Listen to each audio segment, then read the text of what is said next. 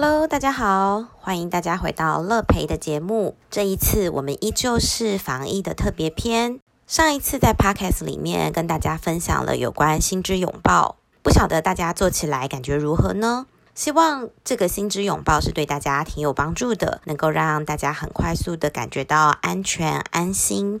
欢迎大家分享你们试做的心得给我。这一次我想要跟大家分享的事情是，从上周到现在，相信大家为了配合政府的政令，有许多公司开始轮班或者是实施远距办公。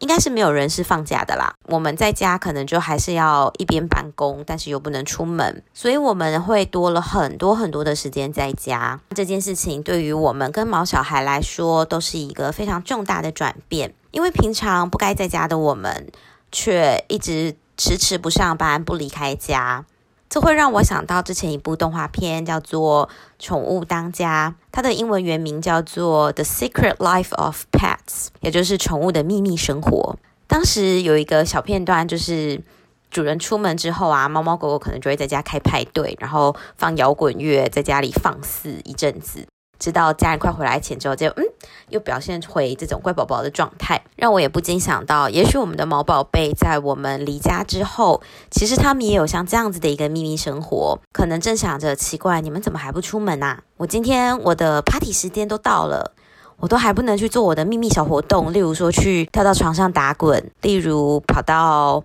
某个小角落去跑跑地之类的。都还没有办法进行像这些小活动呢。当然，这可能是开玩笑的事情。不过，当我们长时间在家的时候，的确会影响到家中毛宝的作息，尤其是那些已经非常习惯我们不在家的孩子们。他们可能在我们每天上班的时候，会利用这个时间好好补眠。毕竟我们之前的节目，尤其是呃毛宝疗愈家的内容里面有提到，其实成年的犬猫它一天的休息时间要非常的长，至少要十六个小时以上。而当我们在家工作的时候，毛宝们很可能就会觉得，诶，家人在家，那我需要去陪伴他们，或者是因为我们的走动、声音、开会跟主管。说话的过程中，他们会不停的清醒过来，关注我们，所以他们很容易从这样子深度睡眠的状况被我们吵醒，而产生了睡眠不足的状况。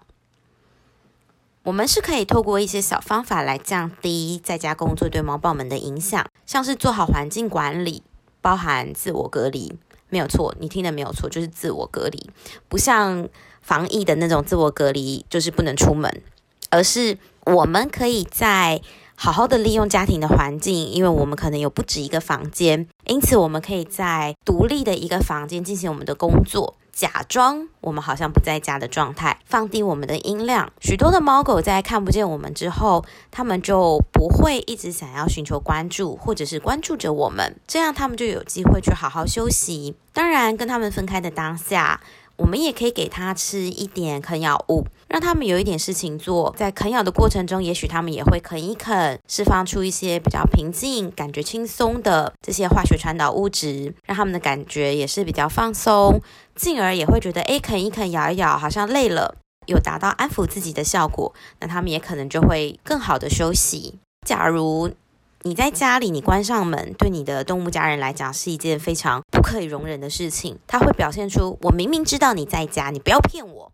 我想要跟你黏在一起的这种状况的话，也许我们可以换另外一种方式，使用围栏这种小工具，并且配合停止手势。因为用围栏的好处是，它不像关门，因为关门就是完全看不见嘛。但是围栏的话呢？动物家人其实是可以看得到你的，他也知道哦你在这里。但是这个时候你给了他停止手势，这样子呢，他就会知道说哦原来你在这，但是呢你又不希望我去打搅你，因为你给我了我停止手势，我可以自己去休息。这样的话他也就会知道说原来现在我们人类要忙的事情跟他是没有关系的。动物家人可以在围栏的那一头好好休息，那我在这边你看得到，你也不用太担心，因为我知道你知道我在家。哦，听起来好像有点像绕口令，但总而言之就是他知道你在，只是现在这件事情他不需要来帮你的忙，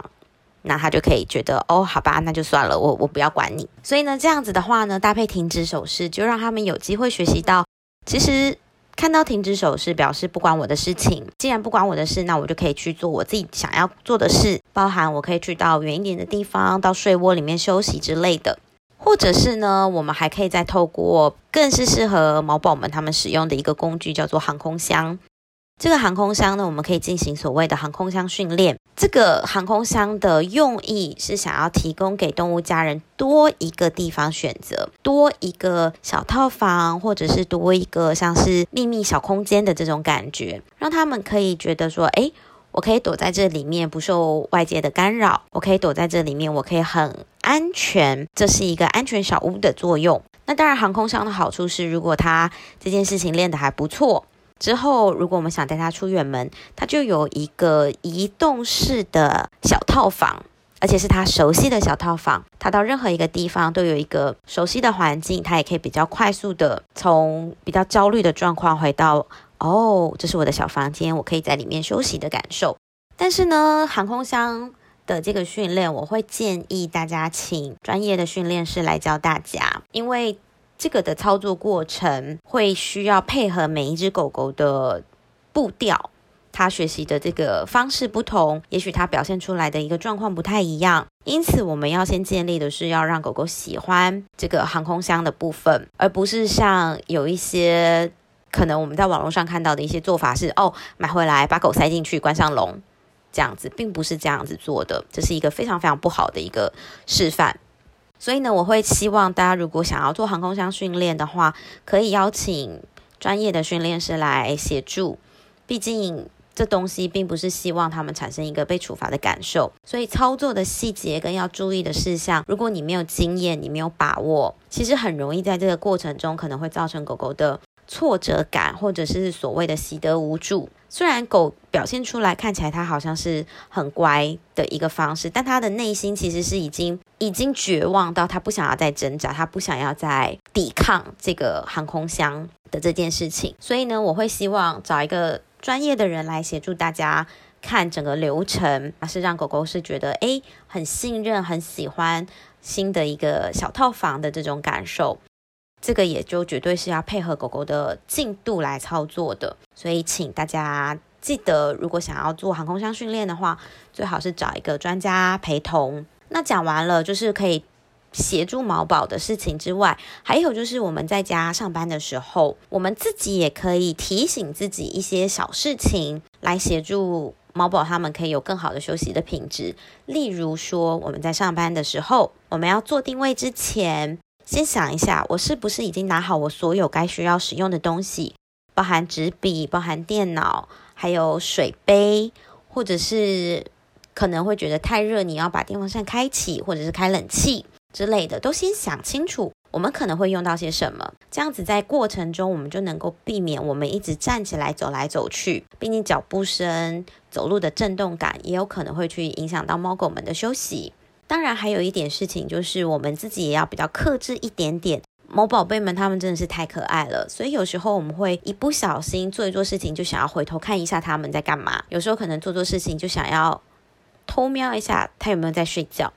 所以，当我们在这样一直偷瞄动物的过程中，其实也是在干扰他们休息的一个过程。因此，我们也要多花一点注意力在我们自己身上。建立一个好习惯，就是当他们起来走动的时候，或者是他们起来喝水的时候，我们可以先忍耐个几秒钟，不要立刻就跳起来说：“哎，宝宝你怎么啦？是不是太热？宝宝你怎么啦？是不是太冷？还什么的？”就是一直去跟动物家人们对话。还有就是可能要记得，他们真的太可爱了，睡得太香甜的时候，有时候会觉得天哪，我这么努力认真上班，你竟然在旁边睡大觉，真是有点太不公平了。所以这时候，也许我们就会想要伸出我们的咸猪手去偷摸他们一把。但是，请记得这个时候也要很好的克制我们自己的手跟我们的心，不要真的实际伸出我们的手。我们可以在内心上面，就是嗯，想象我们正在帮他做一两个 T touch 是可以的。但是呢，实际上我们尽量还是不要去触碰到他们会比较好。毕竟睡到一半，不管是动物家人也好，或我们也好，突然被别人碰到的时候，很可能就会吓一跳。像是我的狗，它本身心脏不是太好，所以如果说它在睡梦中突然被吓到的话，它很容易就会弹跳起来，然后就会开始咳嗽，开始大喘气，像这样子。所以这这件事情就是其实是让我们知道，动物们如果在睡的很熟的状态下被惊吓到的话，其实对他们的健康也是有很大的影响的。所以我们也要尽量尽可能的去克制我们自己想要去偷摸他们的这种心情。那假如真的不放心的话，可以用鱼角眼角的余光去偷瞄一下小朋友们在干嘛。然后再决定是不是要过去互动啊，或者是要提供我们的毛宝们一些什么样的协助之类的。所以今天就是几个小技巧跟方法，就是包含了像我们自我隔离，把自己关在一个小工作间，利用围栏或者是航空箱训练，最后就是守好自己的心情跟动作，不要去打扰到他们的睡眠。今天就是这几个简单的小技巧，希望对在。防疫期间，大家在家工作，跟毛宝一起工作的这个过程中，是对大家有帮助的。下一次呢，我还是会分享有关于在疫情期间我们可以做的事情。除了心之拥抱以外，我们还有很多很好玩的事情是可以跟毛家人一起做互动的。这样大家也可以在防疫期间不会感觉那么的无聊，或者是觉得好像不太能出门，觉得人生好无趣的感受。猫宝也觉得好无趣的感觉。那这就是我们今天的分享，我们下次见喽，拜拜。